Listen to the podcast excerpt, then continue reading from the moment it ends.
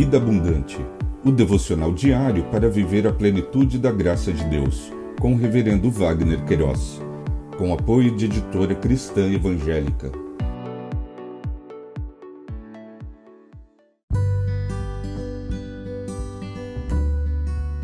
Olá! É um privilégio compartilhar a palavra de Deus.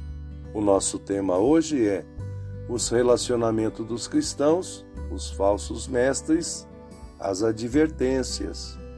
Em Mateus capítulo 7, versos 15 a 20, lemos: Cuidado com os falsos profetas, que se apresentam a vocês disfarçados de ovelhas, mas por dentro são lobos vorazes. Pelos seus frutos vocês o conhecerão.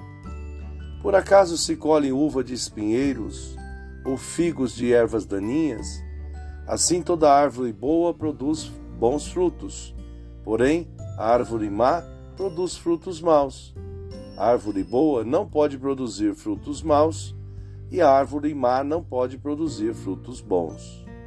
Toda árvore que não produz bom fruto é cortada e jogada no fogo. Assim, pois, pelos seus frutos vocês o conhecerão.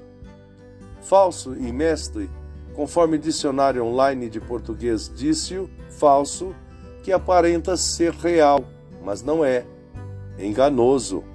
Mestre, professor de grande saber. O evangelista Mateus, nesta porção de texto, registrou ensinos proferidos por Jesus em seu Sermão do Monte. Em questão, falou sobre o relacionamento dos cristãos, os falsos mestres, as advertências. Stott comentou sobre a advertência ressaltada por Jesus, sobre a cautela sobre os falsos profetas, pois são lobos disfarçados em ovelhas.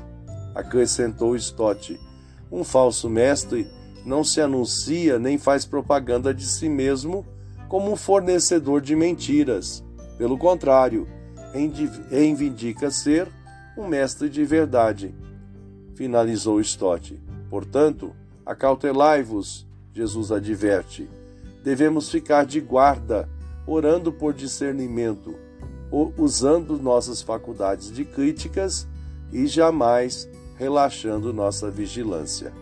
Pensamento para o dia.